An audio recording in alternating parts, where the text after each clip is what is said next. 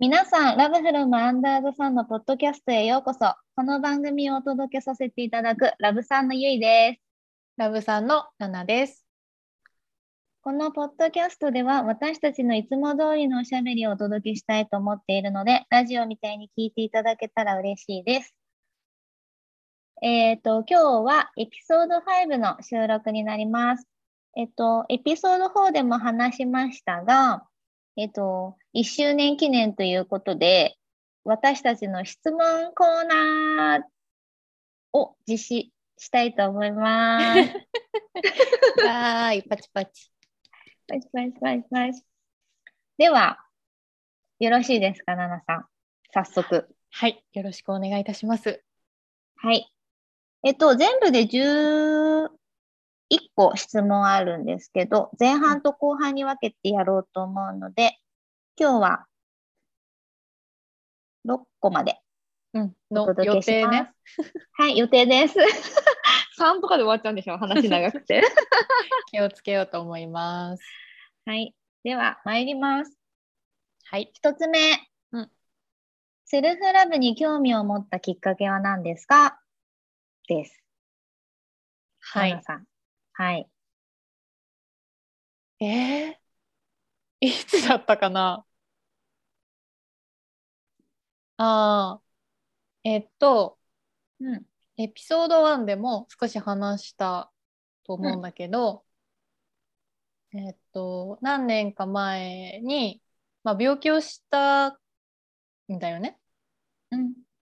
で、えーっと、なんか、それまで、で、結構大きな病気の体験で、何年かにこう渡るような治療を、まあ、していたんだけど、で、それまでの、なんか私って、今振り返ると、なんかこう、もちろん楽しいことしたり、自分をこう、なんていうの、満たすっていうか、あ、こういうことすると楽しいな、みたいな、そういうのを追い求めて、あの、なんていうの生きていてちゃんとこう楽しい楽しんで生きてはいたんだけどでもなんかどこかこう不安だったりあーなんか何のために生きてんのかなみたいななんかそういう感覚っていつもあったわけじゃないんだけど時々そういうことを感じたりしてるそんな私だった。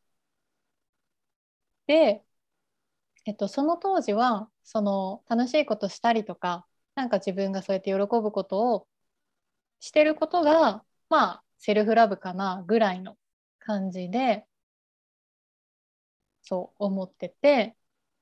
で、えっと病気をしたことをこうきっかけになんかその自分のこと自分の生き方のことをこう振り返るみたいなそういうタイミングが来て。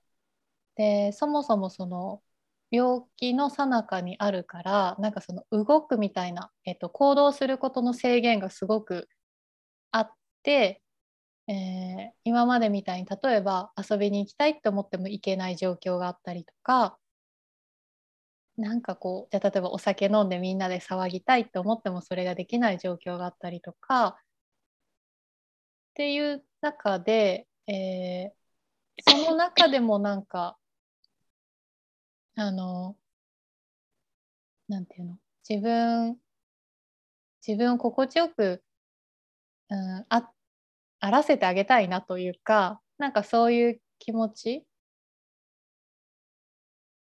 が、うん、なんだろう出てきたというかうん、なんか徐々にそういう方向にこう自分が向いてったのとあとそのそうだけどその頃ってまだまだその元の自分のこう捉え方とか感じ方っていうのがあるからすごいもがいている時期っていうのがずっと続いてでもちょっとその病気のねあのなんていうの？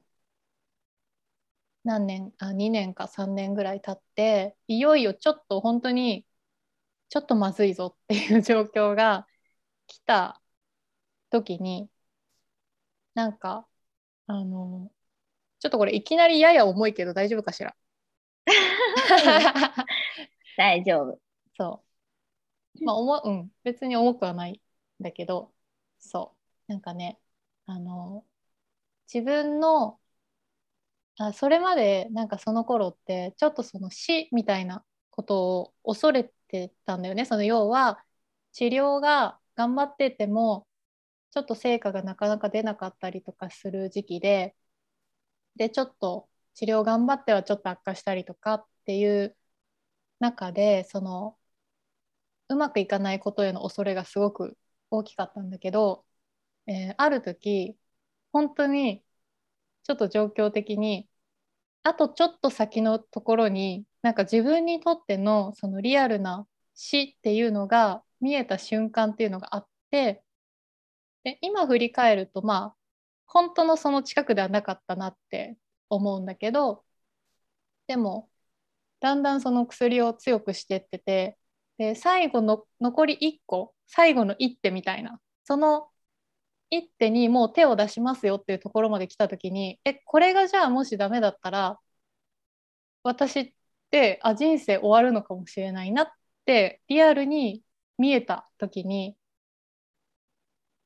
えっ、ー、とまあ、もちろんものすごい泣いたし動揺したしどうしようってなってすごい自分でその感情を感じ切った後になんかあのしょうがないじゃんって思ってでしょうがないじゃんって思ったらそこには抗えないから今じゃあ自分はどうしたいかな今自分ができることやるしかないなみたいな風になんかある種諦めっていうかなんか今までずっともがいてたなんかこう川で今浮かんだイメージはこう川の流れの中で流されててわーって溺れてもうどうしようやばいこのままじゃあの死んじゃうみたいな感じで すごいもがいてたのからあもうなんか滝が見えてこれはもう終わりだと思ってもうしょうがないってなってもう流れに身を任すしかないわってなってバタバタするのやめたらえっ、とすごい楽になってでなんかその気づきが起きた時っていうのが私の中ですごい変化があってその内面的にも。うん、でなんかその自分がいろいろ感じることっていうのがそこからどんどん変わっていって、うん、あなんか私たちって本当に生かされてる存在なんだなみたいなこととか、うん、なんか自分一人孤独みたいに思ってたあの意識からなんなんかねよくわかんないんだけどなんかみんなつながってる気がするみたいな感じとか、うん、なんか守られてるような気がするとかなんかそういうふうになんかねちょっと自分の中で違うとこにアクセスをし始めたんだよね。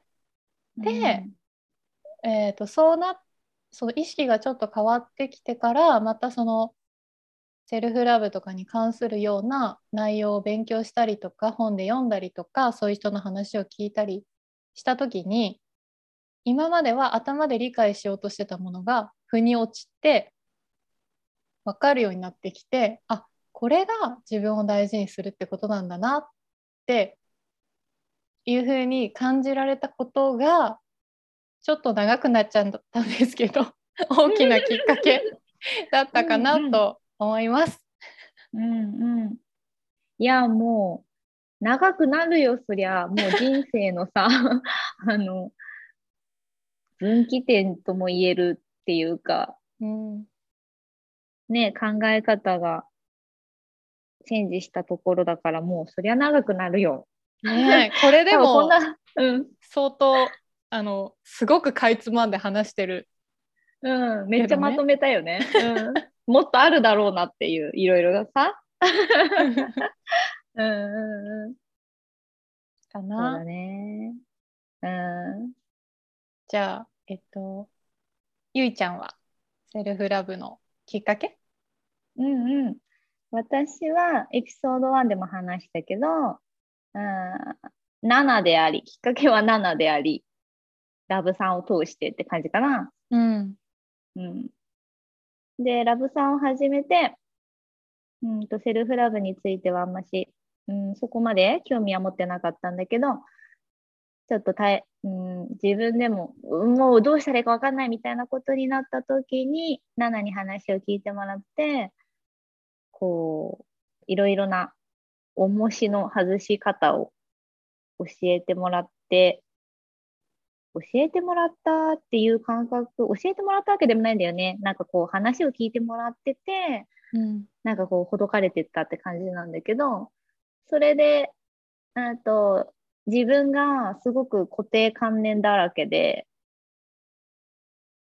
うーんギチギチしてるところにいたんだなってことに気がつけたときに、えー大切、これってなったって感じかな。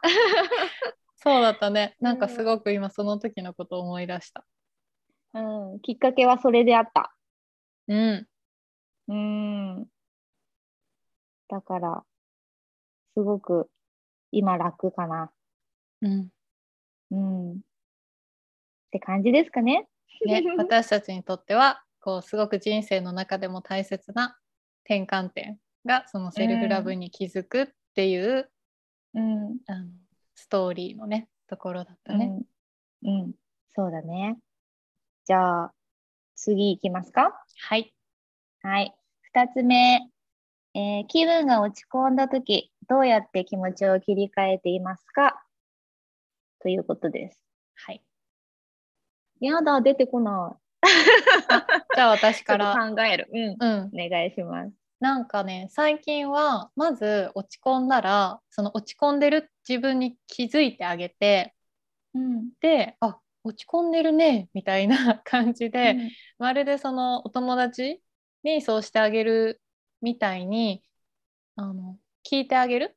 どううんどうしたの、とかあの例えば表面的には、うん、例えばパートナーの人から言われた何か一言で落ち込んでるとしても、えー本当にそのそのことだけで落ち込んでいるのかそれともその奥に何かそのあの隠れているのかみたいなことまでちょっと見てあげてで落ち込んでる自分を許してあげるっていうことをする。具体的にその落ち込んでる自分を許すっていうのは無理になんかテンション上げたりとかあの明るくしなきゃみたいにしないでもう例えばなんかもうなんか今日は何もやる気がしないからゴロゴロしたいと思ったらそういう時間を自分に作ってあげたりとかっていうふうにまず受け入れ体制をとってで、えー、とプラス自分がリフレッシュできるようなことそういうアイテムをなんか自分の中に私はいくつかこう持ってるんだけど例えば、うん、お風呂に入る？なんか好きな YouTube の動画見ながらお風呂に入ったりであとちょっと深呼吸してみたりとかあとはね料理をする時間も割と無心になれて意外とリセットができたりするからそういうことしたりあとなんか川沿い散歩に行ってみたりとか。あそう体を動かすっていうのはやるかも。うんこんな感じでこうちょっとこう切り替えができそうなものとかなんか癒してあげれそうなことあと香り？香りの力を借りてちょっとお香を焚いてみたりなんか空間にスプレーでシュシュって香りしたりしてとかねでもそこにまで意識がいかないぐらい落ち込んでる時っていうのもあるよね。うん。そうでそういう時はもう本当にそのなんかよし落ち込んでいいよっていう感じにそっちをサポートするかな。うんうんうん。そうだね。うんうんうん。7のを聞いてて思ったけど、うん、なんか今は落ち込んだ時何に引っかかって落ち込んでるのかを分析できるようになったかなって感じかな。うん、昔だったらメソメソしてた、ただ。うん、かわいい。メソメソしえ、なんであんなことやらなきゃいけないの？とか。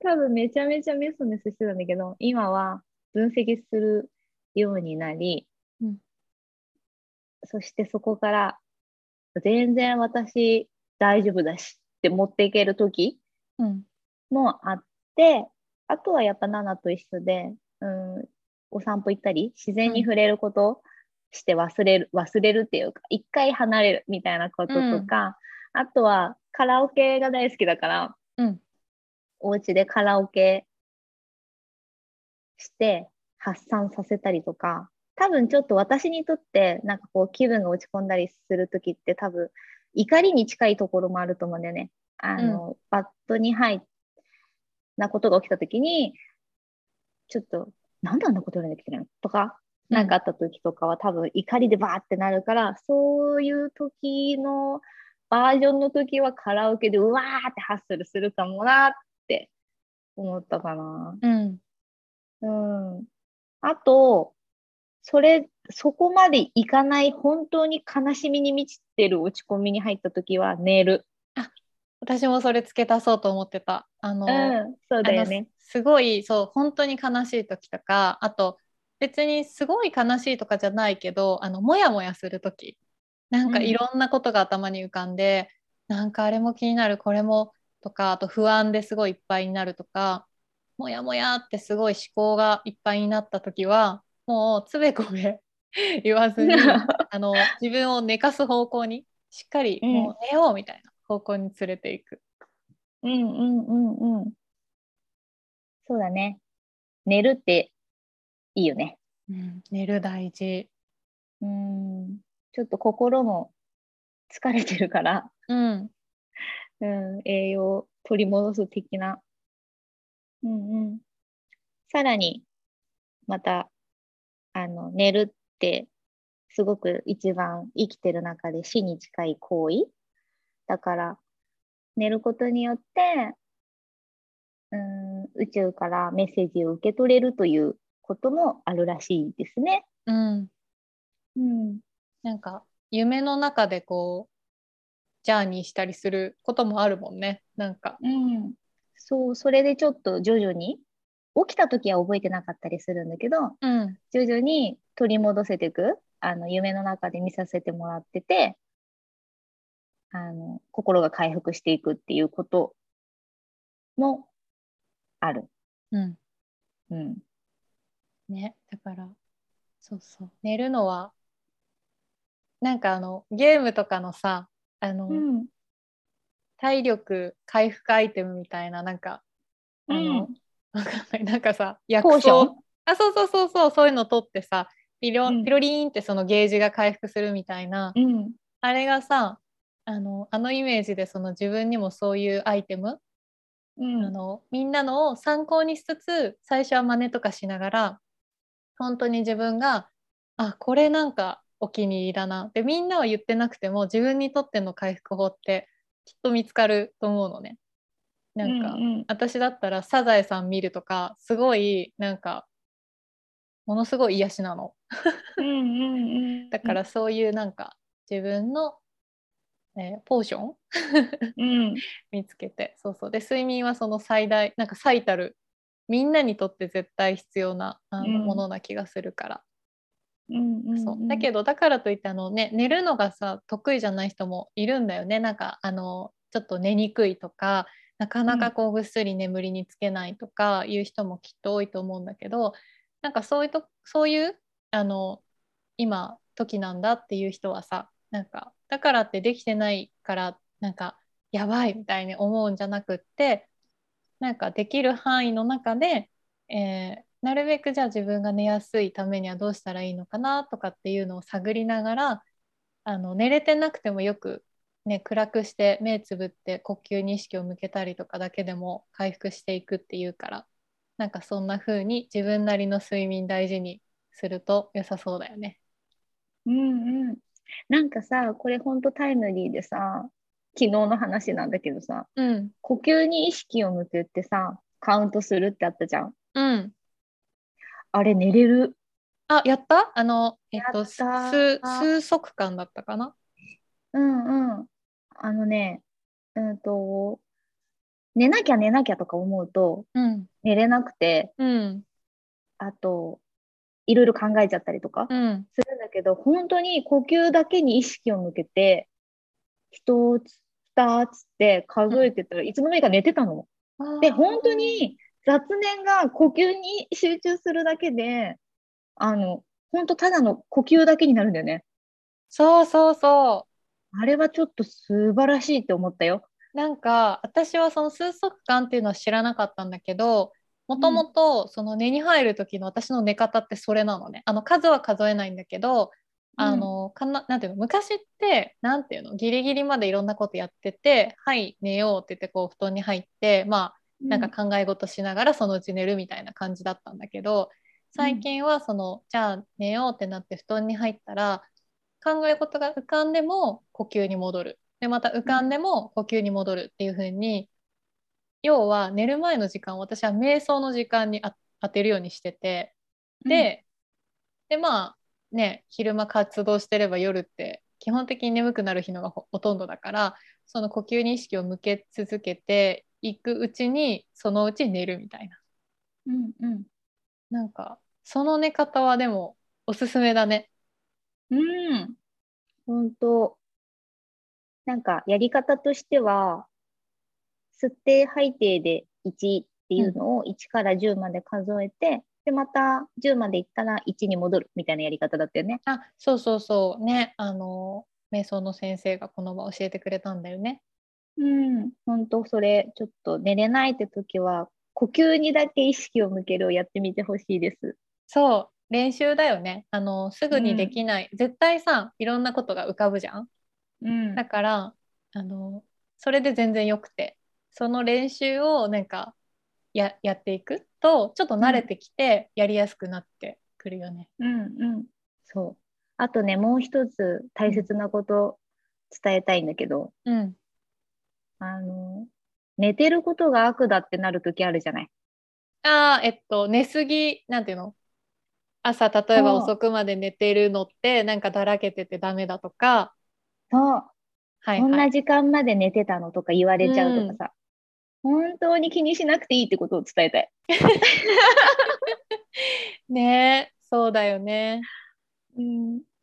その時々のあのまあなんかさそう思ってしまう人の気持ちもわかるあの多分それだけ頑張ってる、うんうんうんどんな疲れてたってなんかお仕事行かなきゃいけないとかなんか寝寝てちゃいけないみたいななんかそういう風潮というかまあそれもなんかこう社会全体がそういうものを見てきた気がするけど、でも、うんうん。あのそれがさ、うん合わない人だってきっといるしあとうん。ちょうど今は合わないとか、今日はなんかたくさん寝た方があ自分にとってはすごくいいとかが絶対あるからそこを自分の声をちゃんと聞いてあげてなんかそういうあの誰誰かの声とかその社会の意見みたいなもので自分を責めるのをみんなでやめよ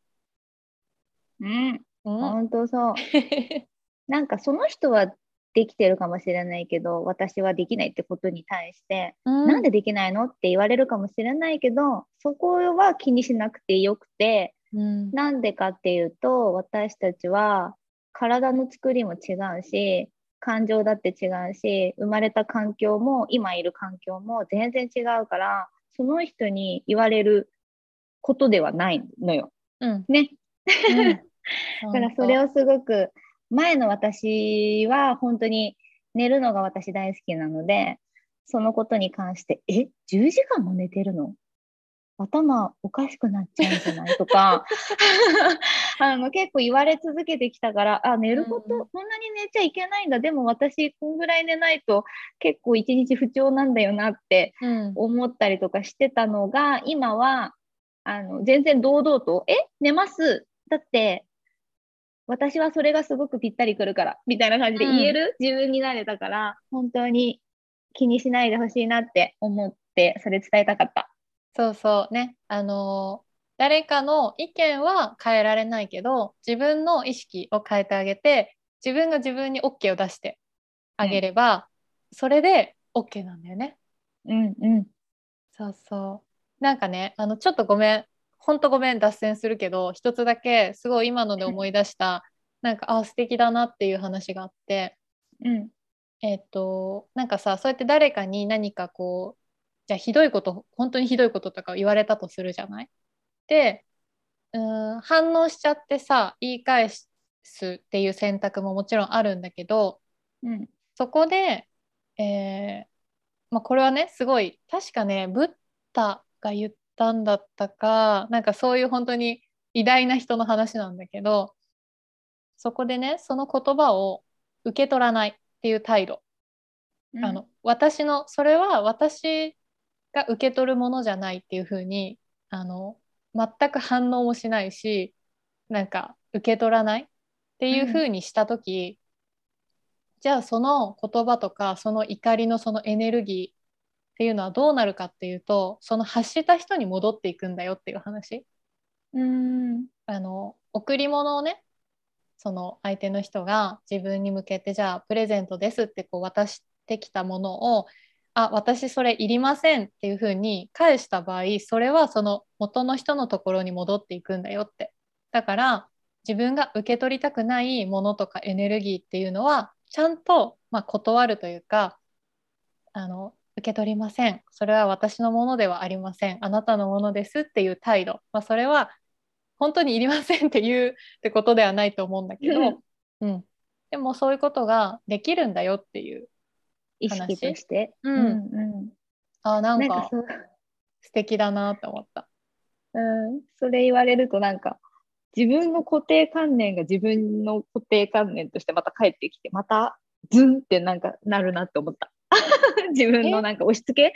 押し付けてしまうと、その発する側だったとして。ああうんうんそうだねだから、うんうん自分もそういうふうに思うと自分のことも少しこう戒めになるというか、ああなんか、その自分はいいと思っても相手にとってはいらないものもある、でそれはしょうがないことで、だからやっぱり常に自分が考えるべきというかその軸を持つべきは自分がどうあるかうんっていうことだけ。うんう、うん本当そうだね。うん、って思った。うん、いやー、そうね、押し付けるのは良くない。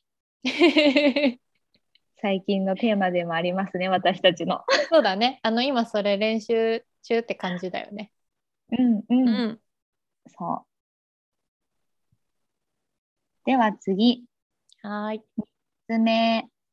えーパートナーや家族にイライラするときはどうしていますか？どどどっちからいきます？ナナさん。考える。?OK。えっと、えっと、さっきのその落ち込んだ時どうするかの話にちょっと近いかな。えっと、私の場合はだいたいそのあごめんパートナーの なんだっけパートナーや家族にイライラするとき。ああだよね。えっと、うんそうそうパートナーとか家族を見て自分がイライラする時って、えー一見その表面的な何かさパートナーがこう言ったとかこうしたとかそういうことでもちろんイラつくイラついてるわけなんだけどでもやっぱりそこも私はその自分の内側を観察するようにしててなんかうーんその自分がねなんかイラつくとか、うん、すごく悲しいとかそういう反応が自分の中に起こるっていうことはその種が自分の中にあるっていうふうに私はなんかこれまで学んででなんかそれを自分の中でもああそうそうだなーってあの体感として思ってるからだからうん特にその苛立ちとかが出た時って内観するタイミングに、まあ、してて、うんでもちろんあの家族とかパートナーって一番その自分の素が出やすいうん。相手。だからそのイライラをね分かっててもぶつけちゃう時だってあるしなんかなんでなんでこういうことするの？とか。もうちょっとこうしてほしかった？とかあのそうぶつけちゃう時も全然ある。うん。でもそこはなんかまあある程度お互いお互い様というか助け合いみたいなところもあるかなと思って、まあ、甘えちゃう時もあるしうーんそうなんていうのかな。だけど基本的にはなんかそのうん相手にそのなんかこうぶつけても結果それで解決することが私ってほとんどないから。なんかぶつけたこともなんかモヤモヤしちゃうというか、うん。で結局その後内観してったらあここっちが問題だったじゃんみたいな。さっきのうん。ね、彼の行動は別に大したことではなかった。なんか本当にただ私心狭い人みたいな。感じのことが多いからなんかそういう時はまあ内観。で本当にねモヤモヤしちゃってる時って一緒にいるともうすごいモヤモヤがずっと止まらないみたいな時もあるからうん。ちょっと一旦例えば同じ家の中にいてもあの距離を取るように自分で工夫したりとか、なんかちょっとじゃあ散歩行ってくるねとかっていう風にあのしてみたりとかっていうのがまあ私にとっての回答なんだけどちょっと一方で一つだけ、あのつ伝えてみたいなと思うのはあの本当になんか本当にひどいことされてる場合うん。あのそれはに逃げよう。うん。あのなんだろうなそのあくまでもねこういうさ答えたりするのって自分のあの自分はこういうふうにしてますっていうだけのことでみんなに当てはまるわけじゃないっていうことはうん。ちょっと、なんていうの？あの言っておきたいんだけどなんか本当にそれは自分が自分の内観をするとか、まあ、まあ内観ももちろんあるとは思うけどそういうことじゃなくてその人とは距離を置いた方がいいっていうこともきっとあると思うからうん。ねなんかそういう場合はちょっとまたちょっと違うかもなっていうことだけ。そうだね。ちょっとバイオレンスなこととかだったりするときだよね。うんうん確かに。愛情があるからね、なんか自分が我慢してればうん済むとか思っちゃったりとかするかもしれないんだけど。うんうん、やっぱ痛いことは痛いからね。うん、なんかね、あとほらやっぱりさ家族あのパートナーっていうよりかは家族だから、まあ、仲良くねそりゃしたいじゃない、うん。なんかねもし仲良くないあの家族関係にあった時にすごくこう円満なか家族って羨ましいなってねやっぱり思うと思うしなんかどんなどんな親でも受け入れてあげなきゃとか親なんだからとか子供なんだからとか兄弟なんだからっていう風にあの思ってちょっと自分をこう我慢させちゃうっていうそういうパターンの、ね、こともあるのかなって思うんだけど、うん。それはなんかまた違う学びがそこにあるかもしれないっていうか家族だからってなんていうのその一つのなんか理想形みたいなうん。それを追い求める必要はないっていうかそれも固定観念みたいなものの場合があると思うからなんかその離れることでまた愛をね、少し時間をかけて学ぶみたいなそういう学びの場合も、なんか世の中にはあるのかもなーってなんか最近思っているからなんかそんなことうんもちょっと今、なんか片隅にあの置いといてほしいなと思った。そうだね。家族のあり方も固定観念強いところあるよね。うん、うん。あるある。じゃあ改めまして、うん、ゆいちゃんのえーっとね。うーんと、昔の私は、パートナーに対してイライラしたときは、あの、逃げてましたね。うんあの、姿を消して、くらますという、特技くらます。ああ、もう腹立つ、もうやってらんねえ。みたいな感じで、えっくらますとことが。俗に言うプチ家出みたいなそういう感じですかね。そうですね。うんうん。で、あの、追いかけて来られるのも本当に NG なの。本当にほっとしといそっとしといてみたいな感じ。あの、もう追いかけられると、さらに、あの、ヒートアップしてしまう感じだったんですが、うん最近は、うんと、イライラってした時に、えっと、分析できるようになりましたね。うんセルフラブを、うん、知ってから、何にイライラしたのかとかをいろいろ考えるようになり、で、まあ一度離れたいのは離れたいから、うんお風呂場とか、結構私お風呂場でシャワー浴びてて、シャワーを浴びてる時に、あの、気づいたりとかすることが多いから、うん多いなって思ってて。とかやってみたりとかして、で、結果、最終的には、さっきの件なんだけど、で、話して、その日に解決することが多くなりました。それはすごい変化だね。ほんと、大暴走してた、もう、あの、別れることになってもいいっていうぐらいに、私は感情が、チュドーンって噴火しちゃうので、表現が、ね、表現が、ま、漫画ですね。そうさ、最近は本当になんか話し合いできてて、それが、それでなんか、うんと、まあ、お互い納得しなかったりとかってこともあるけど、話して相手の意見を聞くと、あ、そういう考え方だったんだねっていうのが分かってすっきりするうん。ことができる、ん？そういう、うん、体験をして、おーってなっているところですね。うん。うん、で、家族に対しては、まあ家族に対しても昔はすごいピーってなってたけど、その家族もやっぱ年を取っていくわけで、なんかもう大切にしようっていう気持ちが強いので、イライラするときはあんまりないですね。ああ、それは私もすごくある。あの、うん。昔だったらなんか、えーなん、なんでなんかこういうこと言うの？とかこう考えちゃうの？とかモヤモヤしてうんこういうふうにした方がいいんじゃない？とか、なんかでそれはその相手のためを思ってっていうつもりで、まあ、そういうふうにでそれでイライラしちゃってたりとかなんかうん。自分の親だからこそこうしてほしいみたいな、うん、あのあすごくあったんだけど、えー、と今はもうそれを一切やめやめられてて。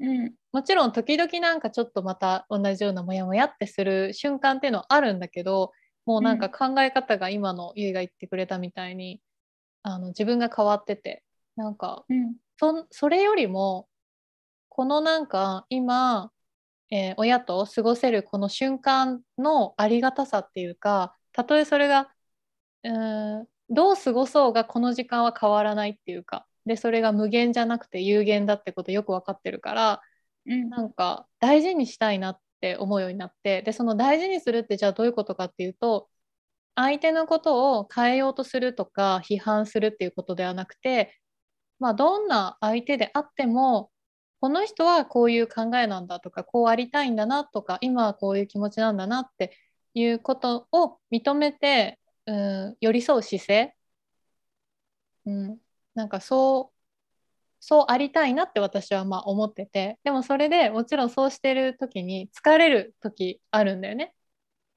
そうなったら、えっ、と距離を取る。うん、そそこは自分、分でコントロールできるところだからずっと一緒にいたらちょっとね、あの例えばだけどこう愚痴をたくさん聞かされて疲れちゃうんであればその自分がいいと思う時間はそういうふうにしてであのちょっとこう距離を取って自分は自分でこう自分を癒してあげるというか、うん、うん、なんかそういうふうにねちょっと向き合い方が変わったっていうのも大きいかもしれない。うん、うん、そうだね。うん、うん。大切です、距離感。たとえパートナーでも家族であってもね。うんうん。そう、何でも OK じゃないからね。うん、そうう。ん。はい、次。四つ目。宇宙人は信じますか？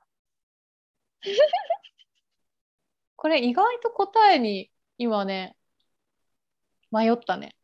あ、嘘あでも違うの。えっ、とし信じてるというかいると思うよ。うん。いると思うけどなんかあのむなんていうの？あの子供の頃に見てたみたいなああいうなんていうの？いわゆるああいうグレーだっけ？うん。ああいう形でいるみたいなのをすごい信じてるっていうよりかはそういう、うん、存在なんか意識的なそういうものは宇宙に絶対あるなって思う。まあっていうかいるな。います。うんうん。私も信じます。信じるっていうかもういるっていうか。いそうだよね。うん。で、なんか私たちにはちょっと今は見えないんだけど、今は点でしか見えないんだけど、後々見させられていくと思いますね。えでえ宇宙人？をあ、うんうん。そうそう。あの、自分、うん、人間って自分が想像、うーん、目に見える、ここにあるものでしか想像することはできないっうん。て言われてるんだけど、うん。ということで言うと、あの、まだ点でしか見れないっていうか、うもうなるほどね。ない、目には映らないんだけど、それを多分、目にできる人たちから、あの、発信されてって、こういうものっていうものを届けられたとき、初めて見えるようになるという、そういうなんか宇宙の真理みたいなのがあるらしい。うんうんうん、でもそうだと思う。なんかあれに似てない？あのさえっ、と西野さんの話かなんかでさその、うん、とみんな知らないもののことはすごく非難するっていうか怪しいとかって、あのクラウドファンディングの話とかも。うんうん。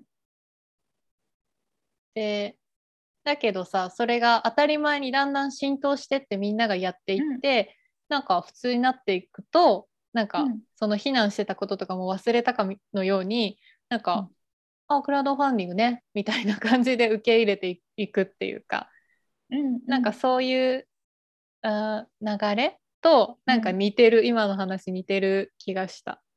うんうんうん。そうだね。うんついついね、こう、知らないものは、恐れからか、こう、除外しようとしてしまってね。うん、うん、まあね怖いよねなんか。そうだね。うん、はい。はい、では次。えー、朝絶対にやること、夜絶対にやることは何ですか？これさあえて一個ずつちゃんとピックアップして話してみない？そうだね、前回ちょっとひどいことになったから。いや今自分で提案しといてすごい難しいんだけど1個選ぶって。まず、朝絶対にやることですかね。うん。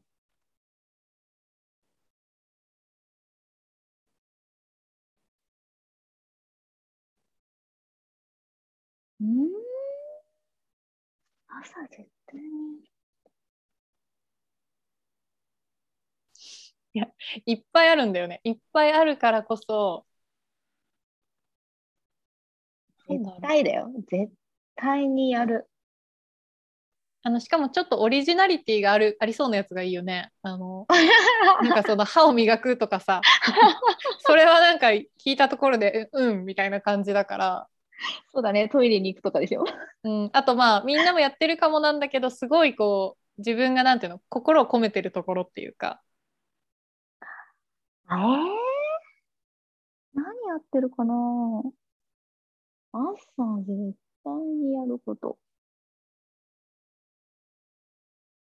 あじゃあはいはい。まあ普通によくみんなやってると思うんだけどうん、すごく大事にしているのは換気。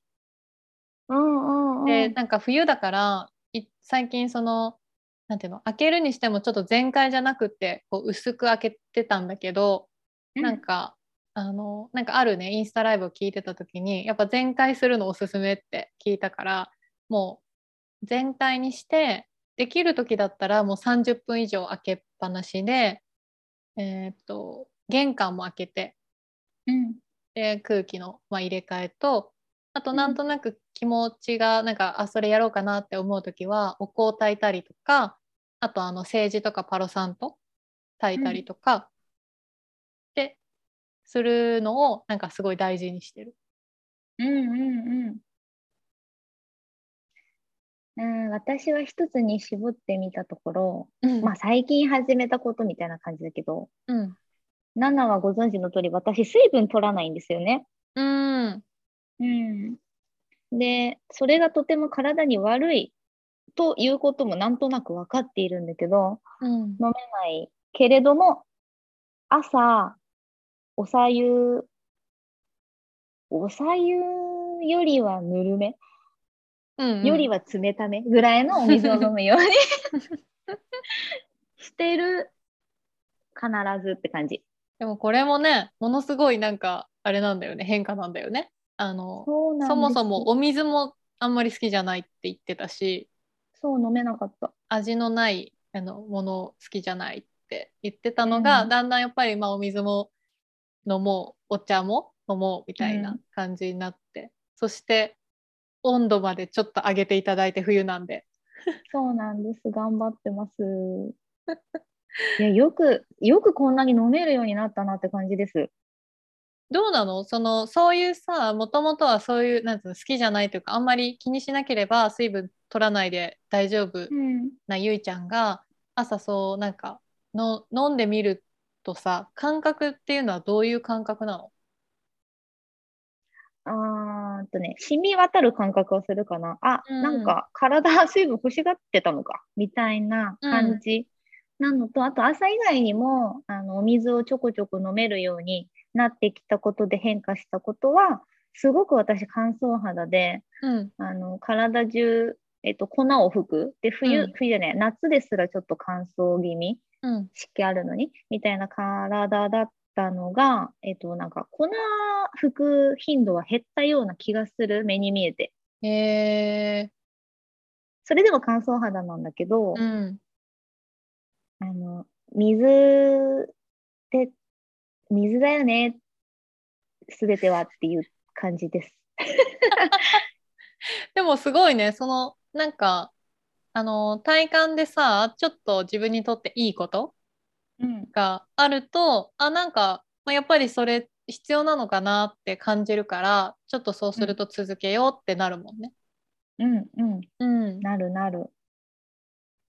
あとね、うんえっと、うちの夫が言ってたんだけど、うんあの、あの人、コーヒーもタバコもすごい、まあ仕事柄、缶コーヒー飲むこととかも多くて、うんで、やっぱタバコも結構吸うみたいな。で、コミュニケーションがタバコだったりとかするうん感じの世界に今いるから、あの、コーヒーとタバコがセットなのね。で、体にちょっと気を使おうみたいな取り組みを私も始めたから、なんか彼もやったりとかやらなかったりとか、まあ、気分でやってるんだけど、あの、朝、お茶湯を飲むことを今やってるんだって意識して。うんうんで、そしたら、タバコってならないんだって。うん、えー、で、もちろん吸うよって言ってた。もちろん吸うけど、うんそのいつもコーヒーだったら、朝のコーヒーだったら、もうセットっていう感じだから、うんもうコーヒー口に含んだ瞬間にタバコ吸いに行こうみたいな感じなんだけど、うん、お茶湯に変えたら、タバコ行こうっていうふうにはならないんだって言ってて、なるほどね。ああ、なんかセット効力みたいなのもあるんだなって。うんなんかうん、なんだろうね。そのそういうふうにいつもセットにしてるからそういうスイッチが入るのかそれともコーヒーというものそのものに何かそういうあのなんていうの？まあタバコとの相性がいい何かがあるのか なんか、まあ、どっちもな気もするというか。よくあの私もお友達であのタバコをねなんかなんていうの減らしててで結構あの日中とかはこう吸わないでいられるんだけどやっぱその夜お酒を飲むとあの吸いたくなるっていう子が前いたの今思い出したんだけど、まあ、なんかそういうあのそういうのもあるのかもね。でそういう場合はそうやって別に全部あのダメとかじゃなくてちょっと置き換えてあげたりするとなんかそのなんていうの？まあ本人がそういうこと感じられると一番面白いもんね。うん。だから本当にびっくりした、その発言は。へーって思った。うんでも、私もタバコ昔吸ってたからわかるけど、本当にアルコールとセットっていうのは絶対あるし、うんあの、コーヒーとセットっていうのも、うん、あった。うーんなんかなんかそのマッチングがあるんだろうね。うん、うん、うん。ただなんか、タバコを吸ってた時のことを思い出すと、呼吸だなって思うんだよね。呼吸？そう、タバコってさ、た、大体私イライラした時にもうすごくタバコ吸いたくなってたんだけど、それって深呼吸したいのかなって今思うとね、ね。吸引して、ふーって煙吐くじゃん？多分それで落ち着く、うん、ちょっとなんかこう、安定できるみたいなので吸ってたなって今思うの。それはなんかあるのかもね。そのタバコ自体のあのなんていうの成分的なそういう効果みたいのもきっとあるんだろうけど、そのやっぱ一息つくってことだよねなんか。うんうん。確かにその煙可視化してさ煙でこうふーって吐くからなんか余計に深く吐けそううん。だもんね、普通にじゃあ深呼吸しようってやるよりも。そう、なんかリフレッシュするんだよね。仕事の合間とかに吸って、ふーって言って戻るっていうことの、このリセット感っていうか、うん。うん。そういうのはあったなって思った。うん。だからあの吸わなくなった今というかそのうん。吸わない人は、あの意識的に深呼吸をやるっていうのが本当にいいのかもしれないよね。うん。そうだね。それすごく思うな。うんうんうんじゃあ次ですね。夜絶対にやることは何ですか？です。話だいぶ脱線したな。もう忘れてたすっかり夜ね。うん。へえ。夜って結構長いからどこにあ合わせるか。私はもう決まっているよ。あじゃあゆいちゃんから。漫画を読む。それはすごいオリジナリティがありそ漫画アプリをめちゃめちゃ読みます。で、それはいろんなサイト。あごめんね。それは夜なことに何か理由はあるの？なんかね、昼間はね、別に読まない。あ、時間取られちゃうからかもしれない。あーなんかその昼間って時間があったとしてもなんか他のやりやるべきことがあったりとか、やんなきゃなことがあるからちょっと、まあ、我慢というか今は違うってなんか自分の中であるのかな。そうだね。あと、夜見ることに、あ、私、無課金、無課金派。課金はもう NG 派なので、全部無料で楽しんでるがために、あのー いろんなアプリ取って、で、その中の、もう本当に、え、何冊ぐらい読んでためちゃめちゃ読んでんですけど、うんそれ1話分しか読めないのね。無料だから。で、そうすると24時間後に回復するもので、夜に読んだら夜なんだよね。ああそういうことか。っていうルーティンもあって、昼間読まないっていうことも、うん、その理由の中に入ってるかなって思うんだけど。それは大きいかもね。だってうん、じゃなかったらさ、昼間今日はもうのんびりであのゴロゴロしようとかって決めたらあの別に読めるじゃん。うん、だけど基本的にその夜にまたそれが見れるようになるっていうのもあるからなんかそのリズムが多分変わらないっていうのもあるかもね。うん、ただなんかその話で言うと、昼間ゴロゴロするってなった時に、あの、違う新たな漫画を読み始めてしまって、うんで、それは昼に読んでるから昼充電じゃん？なんだけど、その次の昼はそれを読まないわけ。あの、やることがあったりとかして。そうすると、夜に一気に読むからどんどん増えていくのね。昼分も。すごいじゃん。あの昼夜営業みたいなね。そう。すごいでしょ？面白い。でもまあ癒しの時間なんだよね。そうなの。あの、もうキュンキュンキュンキュンってなって、ギューってなって。で、あ、で、そうそうそう。で、そのね、ネットであるがために、あのみんなその場面を読んだ後にコメントしてるんだけど、うんそのね、コメントと共鳴するのがとても好きで、うんなんかもう、わかるわかるみたいな。あともう、みんなその作品が好きで読んでるから、ほぼ応援メッセージなんだよね。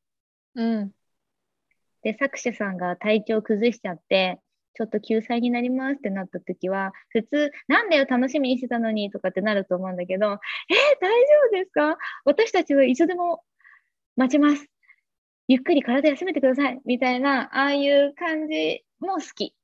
わかる。なんか優しい。いいよね。その一つ同じものを好きなもの同士でみんなであの優しい世界がそこにね出来上がってるから。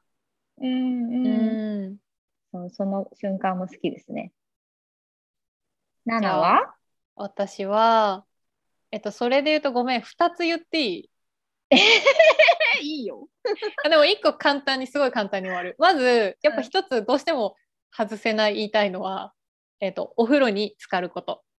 うん。うん、それはすごい自分の中で大事にしてて、まあ、さっきのリフレッシュ法の、もう毎日？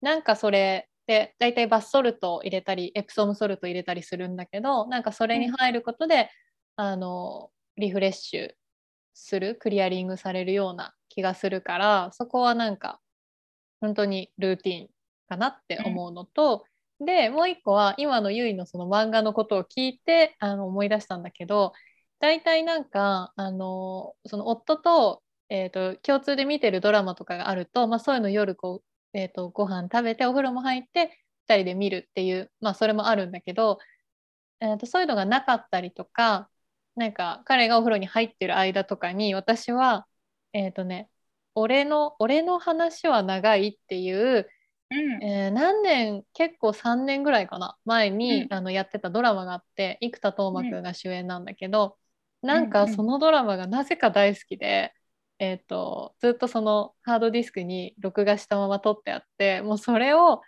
多分10週以上はしてると思うんだけどなんかその自分の癒し？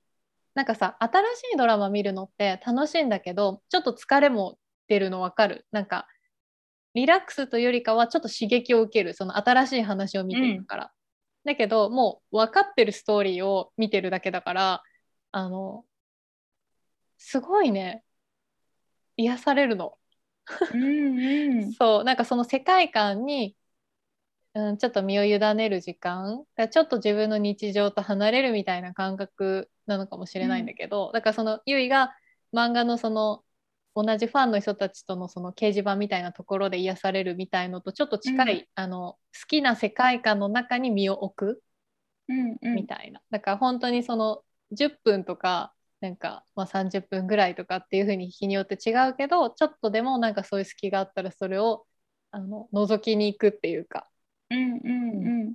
があります。なるほど。面白いね。なんか、お互いさ。そうでまた見てんのってもう最近はそれすら言われなくなった当たり前のように認められるようになった。CM みたいな感じだろうね。もう、流れている。あそうそうそうあなんかそう最初の頃はだから本当に都度リアクションがあったんだけど、うんもうもう最近はもう全然ああああみたいな。うんうんうんうんうん。いいね。なんか自分の好きなことを突き通すと、相手もそれをもう認めてくれるというか、うーんうん、好きなことを続けてうんると。、なんかもうその背中で語る系だよね。あこんなに好きなら、なんかしょうがないな認めてあげようみたいな。うんうんうん。多分世の中もそうよね。うん何言われようとさ、自分の好きなことやってってて、で、いつかなんかあんなに言ってたけど、もはやその人の口から、あなたは何々が好きだもんね、みたいな、なんかもう認めさせちゃうみたいな。それってあるよねその力って。うんうん。好きなことっていいね、パワフルで。うん、うん。では次ですね。はいえっ、と、最後。6個目。これやってみたらすごく変わったんだけどってもの何かありますか？わあまたちょっと難しい質問だな。そうだね。変わった。あーでもあれかな？うん。あの、話してみたらうん変わったかな？その、うん、パートナーとかに思ったことを今までは隠してきてたけど、なんかこう、うんと、話し合いの場を設けて、こうだったんだけどって言ったら、え、そうだったの？って言われたり、向こうの意見を聞いたら、こっちが、え？あ、そういうふうに捉えてたの？え、全然違う、そういう意味じゃないとか、なんか、それですごく豊かになった。話す、話すようになって、自分の思いを伝えることによって、っていうのすごく変わった。なんか嬉しい話だね。